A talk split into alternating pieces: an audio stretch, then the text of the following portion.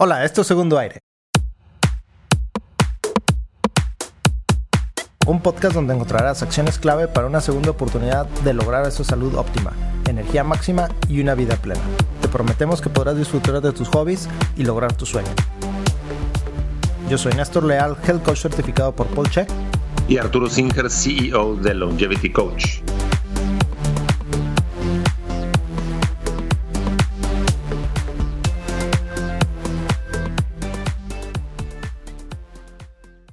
Néstor, un placer como siempre. Genial. Oye, quería platicar contigo el tema de ejercicio eficiente. Fíjate que el otro día platicaba con una persona y resulta que durante sus años mozos hacía mucho ejercicio, hacía triatlones, maratones, cinco días a la semana o a veces hasta los fines de semana también. Y resulta que ya no estaba haciendo ejercicio porque su salud se había deteriorado. Tenía dolores en las rodillas, dolor de espalda, los pies todos chuecos. Y entonces me preguntaba yo, ¿qué caso tiene hacer ejercicio si estás buscando salud y para los 35 años ya estás tronado y lo que buscabas era salud y resulta que ya ni siquiera puedes hacer las cosas normales de cargar a tus hijos o cargar las bolsas del mandado porque te duele la espalda? O cargar a tu novia, inclusive, ¿no? También, también. sí. Sí, sí. Fíjate que es bien interesante lo que platicas, porque por un lado hay que recordar cuáles son los objetivos de cada persona para hacer ejercicio. Hay gente que se gana la vida con el ejercicio, son este, atletas profesionales, y entonces lo dan todo por un título o lo dan todo por un premio. Este tipo de personas ya ha hecho la elección de sacrificar la salud para ser este, los mejores. No nada más mejores que ellos mismos, sino los mejores de toda la competencia, de todo el, montón de gente que va a hacer lo mismo, ¿no? Este tipo de personas que nos llegan, luego quieren recuperarse y regenerarse. Creo que esto es válido. Plática para el siguiente podcast. Y en este podcast eh, me regreso a ese momento de decidir si lo más valioso es tu salud o si lo más valioso es ganar. Estaba esta mañana en el gimnasio platicando con dos chamacos, uno de 32 años y uno de 39. Yo tengo 47 años. Y los veo que están haciendo todo lo posible, se están motivando el uno al otro para cargar más peso y para hacer una exageración de ejercicio con la Smith Machine, que es este, esta máquina que detiene la barra en un solo plano para que tú puedas subirla y bajarla estaban con un banco inclinado, estaban haciendo eh, pecho, pectoral, y tenían muchísimo peso encima, tenían como 80 libras encima. Y entonces, pues me acerco de broma y les digo, cuando acaben de calentar, este, me avisan, ¿no? Y así es como empezamos este, una pequeña plática de gimnasio.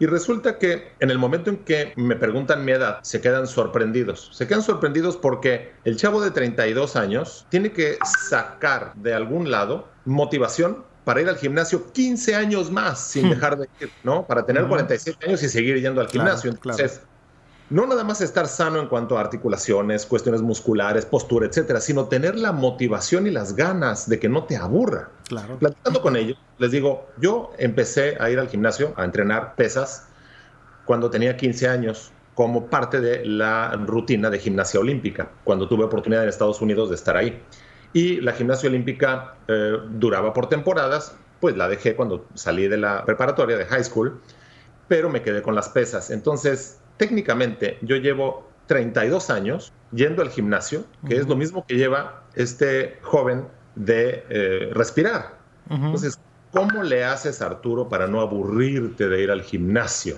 ¿Cómo le haces, Néstor, para no aburrirte de, esa rutina. Esa palabra yo creo que es el principio del fin. Claro.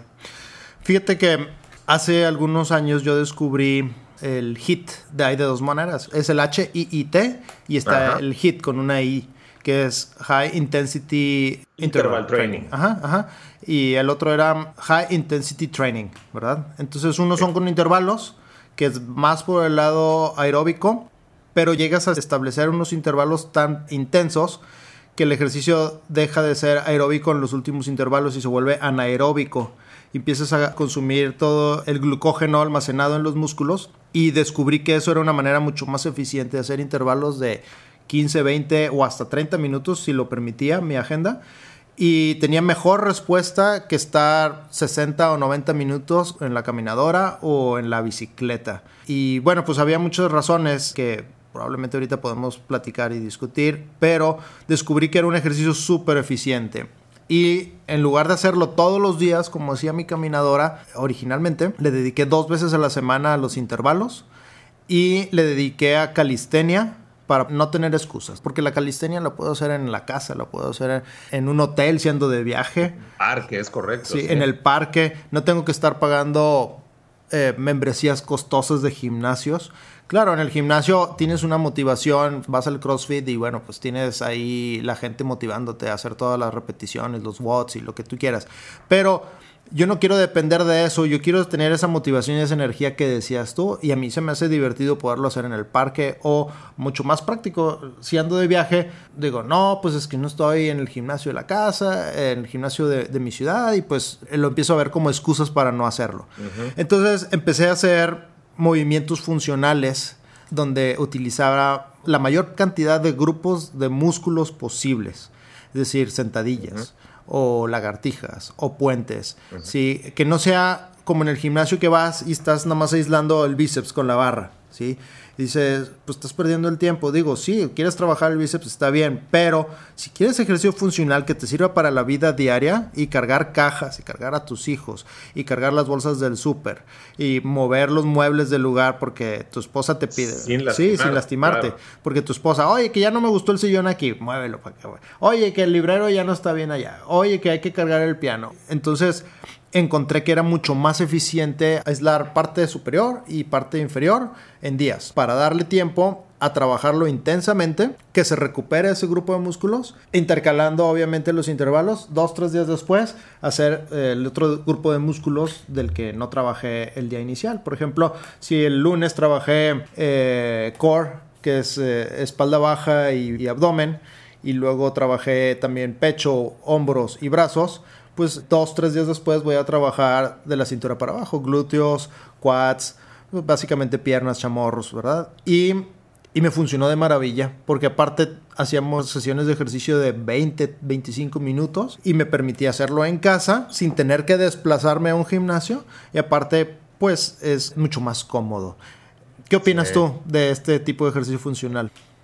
Fíjate que me encanta ese tipo de ejercicio y has tocado varios puntos que me gustaría desmenuzar.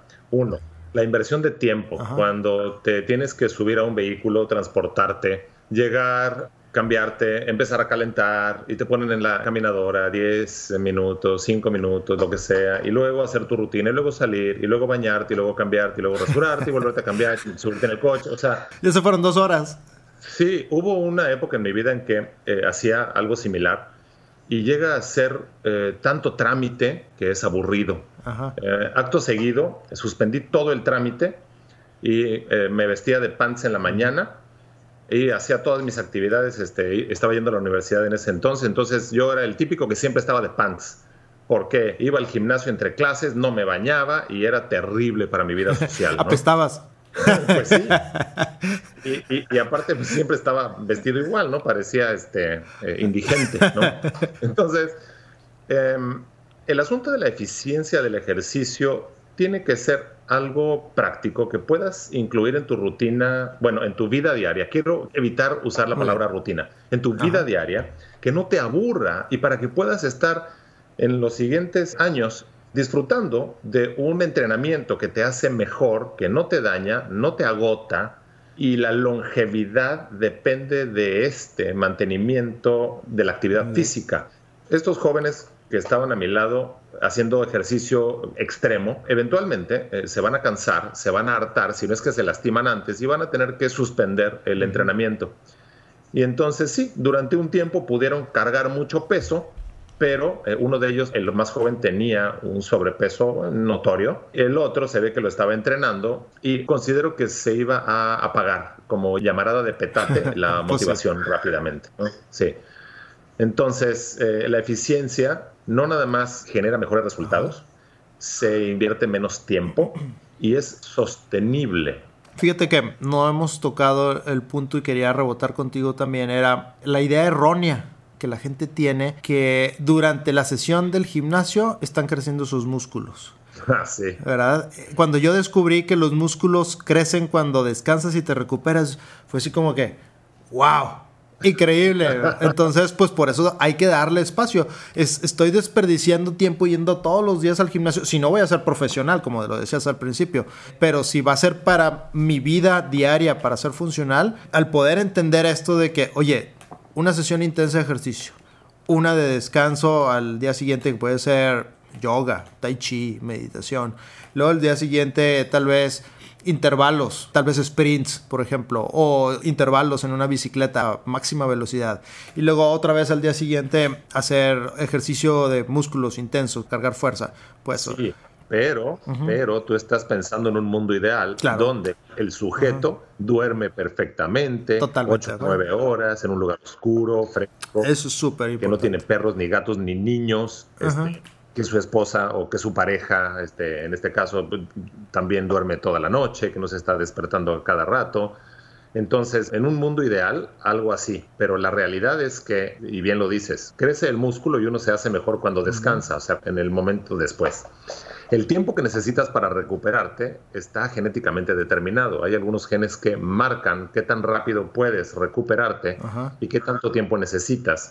Inclusive marcan la posibilidad de un daño en articulaciones, porque no todo corredor se daña las rodillas, unos sí, unos no. Hay que revisar la forma también, ¿verdad? Sí. Pero aparte la genética, estoy de acuerdo contigo, es muy importante estudiarla. Claro, porque tienes que saber qué tipo de equipo es el que te tocó. este, no hay ni genes buenos ni genes malos, sino es lo que te tocó y trabajar con eso. Yo te puedo decir, por ejemplo, en prueba y error, que es lo que tú estabas platicando hace rato de tu caso particular, yo necesito hacer, por ejemplo, eh, pierna, una buena sesión, casi casi darle una semana entera de descanso, porque al segundo y tercer día tengo a veces eh, dolores que me impiden este, llevar mi vida normal y eso no me hace feliz. A nadie. algún error cometí o simplemente es parte eh, normal de aumentarle el peso, de cambiar la rutina, pero yo necesito cinco o seis días de descanso cuando tengo una buena rutina. O sea, yo no podría hacer pierna cada dos, tres días. Y hay gente que sí, que su recuperación es muy, muy rápida y qué envidia, qué maravilla, ¿no? Pero no es el equipo que a mí me tocó. Claro, y no solo eh, aparte del tema genético de analizar los, los resultados de tu Me como lo haces tú en tu práctica, también está estudiar nuestra variabilidad cardíaca con estos medidores de variabilidad de pulso, como los ahora modernos que se conectan al celular y podemos ver a través de apps cuál es nuestra recuperación cardíaca y decir, ah, mira, según la medición de mi corazón, el día de hoy debo descansar o debo de hacer ejercicio. Eso me, parece fabuloso. ¿eh? Sí, sí, y depende de los sistemas de neurotransmisores en el cuerpo. El sistema simpático eh, tiene algunos químicos, como la adrenalina, por ejemplo, y te acelera. Y el sistema parasimpático tiene otros químicos eh, inhibidores o que te desaceleran, te frenan, como por ejemplo serotonina, eh, GABA. Entonces, claro, lo que te mide ese aparatito es ese balance entre el acelerador y el freno. Y correctamente dijiste, en un día que te marca verde, toda tu rutina. En un día amarillo, ah, más o menos. Y un día rojo, aunque te toque, si tu corazón y tu variabilidad eh, cardíaca te dice que estás sobreentrenado o mal dormido, pues es mejor para durar no entrenar, brincarte sería, no pasa nada. Fíjate que otro tema que quería tocar es lo importante que es la edad y hacer el ejercicio también de acuerdo a la edad. Igual que tú, yo ando surcando ya la cuarta década, tengo 45 años, y yo practico jiu-jitsu. Me toca practicar con muchos chavos entre los 20 y los 30 años que pues tienen una resistencia y una energía pues envidiable, ¿verdad? No significa que yo no la tengo, ¿verdad? Pero me tengo que poner en mi edad y decir, oye, si yo ya sé que me canso después de hacer cuatro o cinco roladas de rounds de cinco minutos y ya sé que para la sexta rolada tiendo a lastimarme los dedos de los pies, las rodillas, pues entonces ese ejercicio me va a mermar a mi salud y yo no quiero eso. Entonces, aunque los chavos, oye, pues no te vayas, este, quédate a rolar. ¿Sabes qué? Ya, o sea, yo llegué a mi límite y tengo que conocer mi límite porque yo no quiero estar al día siguiente con dolores en los nudillos o un dolor en la rodilla que me va a mermar a mi salud, a mi día con día y entonces me voy a estar quejando de todas las cosas y tampoco puedo subir la escalera. Entonces es bien importante encontrar tus límites, tu intención, tu intuición y cómo te sientes. O sea, que si te sientes energizado, pero no cansado, ¿verdad? Ni, lastimado, que no te permita pues hacer las otras actividades de tu vida, razón por la cual yo suspendí mi corta carrera de aprendiz de, de taekwondo por una fractura del cuarto dedo del, pie izquierdo. Entonces, pues con un dedo fracturado o esguinzado, pues no puedes usar zapatos y entonces te duele y entonces pierdes entrenamiento y no es la idea, ¿no? Claro, también ahí vemos la importancia de un buen coach, alguien que te pueda dirigir y entender. Si tú no conoces tus indicadores y no conoces los resultados que probablemente se está viendo reflejado en otros indicadores de salud que tú analizas en tu práctica con los clientes, pues probablemente un coach como tú o un coach en el gimnasio o un coach en el dojo de jiu-jitsu, de taekwondo o cualquier arte marcial debe de entender cuáles son tus límites y debe de apoyarte. Por ejemplo, nosotros cuando rolamos y escogemos compañeros, es súper importante escoger un compañero que esté consciente hasta dónde llevarte la llave y la sumisión para que no te vaya a dañar. Hay que proteger y cuidar a nuestro compañero. Siempre lo dice nuestro maestro. Un buen compañero es aquel que te puede llevar un límite sin lastimarte, porque yo no quiero tener estirado el brazo por un largo tiempo y estar lastimado por seis meses sin poder lograr entrenar. Y hay gente que se rompe las rodillas por malas prácticas eh, y luego son muy, muy dolorosas esas, esos descansos, ¿verdad? Porque dejas de entrenar por estar recuperándote de la rodilla de una cirugía y pues otra vez tienes que volver a empezar. Es una pérdida de tiempo finalmente. Otra cosa que quería platicar contigo es sobre la importancia de hacer un esfuerzo indicado, porque me ha tocado ver gente de edad avanzada, mm, me estoy refiriendo tal vez 65, 70 años, que probablemente tienen alguna condición o no. El caso personal que me tocó vivir, una persona con artritis, ya batallaba para caminar. Entonces el doctor le recetó movimientos musculares en las piernas para que pueda caminar, pero no hacía ningún esfuerzo. Entonces, sí, le ayuda a la movilidad, pero si la persona quiere mantenerse de pie, es importante que tenga una estimulación de generación de masa muscular de nuevas fibras.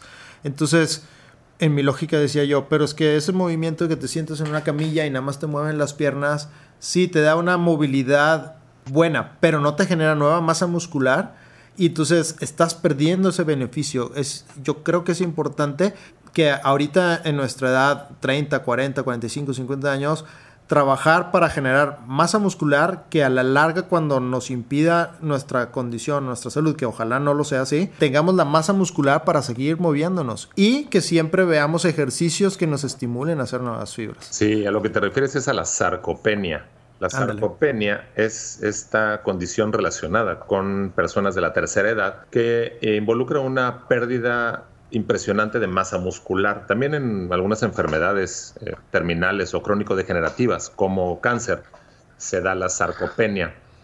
El problema de la sarcopenia es que te limita el movimiento y hace más fácil que te lastimes. Pierdes la fuerza para mantener el equilibrio, para cargar eh, cosas. Y entonces te va generando un ciclo negativo de que, bueno, no hago el ejercicio porque no puedo y no puedo, pues porque no hago el ejercicio. Entonces, es una espiral terrible y tiene que ver con neurotransmisores también. Entonces, la deficiencia de algunos neurotransmisores afecta a los impulsos eh, nerviosos, al músculo. Y esos neurotransmisores, como lo hemos platicado en muchas ocasiones en algunos eh, clientes en común, son fácil y barato de sustituir o de suplementar o de apoyar su producción a través de suplementos alimenticios. Hay algunos suplementos, eh, sin nombrar ninguna marca en particular, que nos ayudan a evitar la deficiencia de neurotransmisores, con lo cual no nada más pensamos mejor, descansamos mejor y funcionamos mejor mucha gente eh, no entiende que el beneficio del ejercicio tiene que ver con tu salud física. No cualquier persona se beneficia de hacer ejercicio físico. Claro. Fíjate, un suplemento que he encontrado muy bueno también para la recuperación es el magnesio, glicinato de magnesio, cloruro de magnesio. Me ayuda a relajar los músculos precisamente para poder conciliar el sueño en la noche. Bueno, hay una serie de reacciones químicas que tú conoces y nos puedes platicar si deseas, a las cuales ayuda ese magnesio en el ciclo de Krebs, eh, creo yo, ¿verdad? Para que sea más eficiente nuestra energía celular. Visto que es algo magnífico el magnesio. Hay muchos otros, no sé si recomiendas tú alguno en específico. Fíjate que eh, abres la puerta de un mundo interesantísimo y altamente complejo de las reacciones bioquímicas.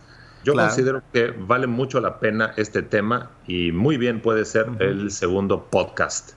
Con todo eh, a nivel eh, generación de energía, a nivel mitocondrial y qué hacer para tener esta posibilidad de hacer a través de eh, la energía. Pues bien, Arturo, me fascinó todo lo que platicamos el día de hoy.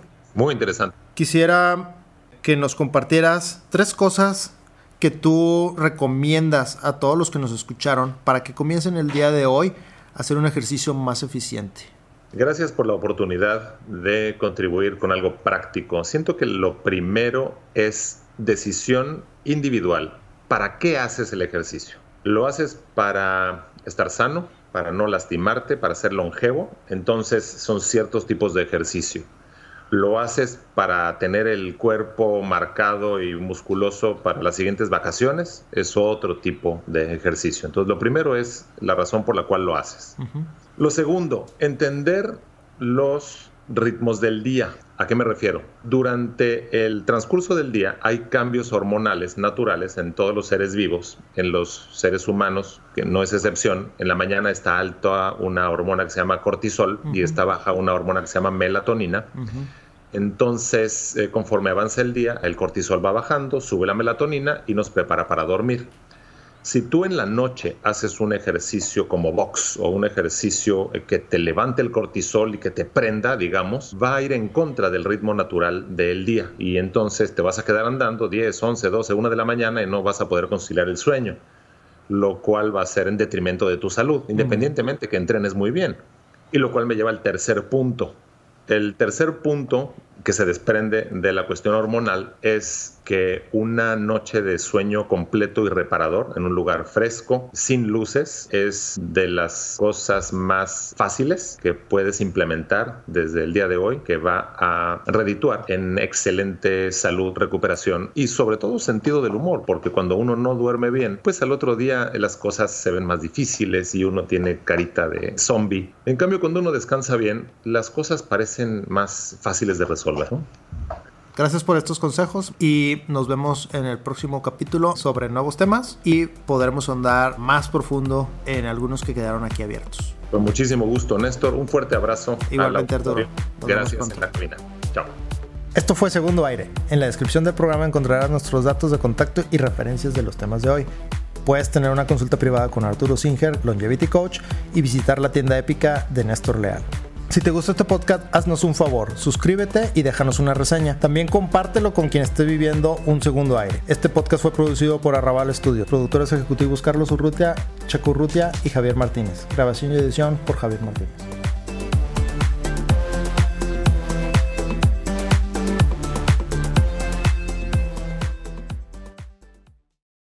Este podcast se hace exclusivamente para propósitos de información general. Las declaraciones y opiniones expresadas en este podcast no constituyen consejos médicos. Este podcast, incluyendo Arturo Singer, Néstor Leal y los productores, se deslindan de cualquier responsabilidad por cualquier efecto adverso relacionado al uso de la información aquí contenida. Las opiniones de los invitados son propias y este podcast no promueve ni acepta responsabilidad alguna por las declaraciones de los invitados. Este podcast no hace representaciones ni da garantías de las cualificaciones o credibilidad de los invitados. Este podcast puede incluir promoción o publicidad pagadas para productos o servicios. Los individuos en este podcast pueden tener un interés económico directo o indirecto en los productos y servicios referenciados en el podcast. Si cree que tiene un problema médico, consulte un médico autorizado.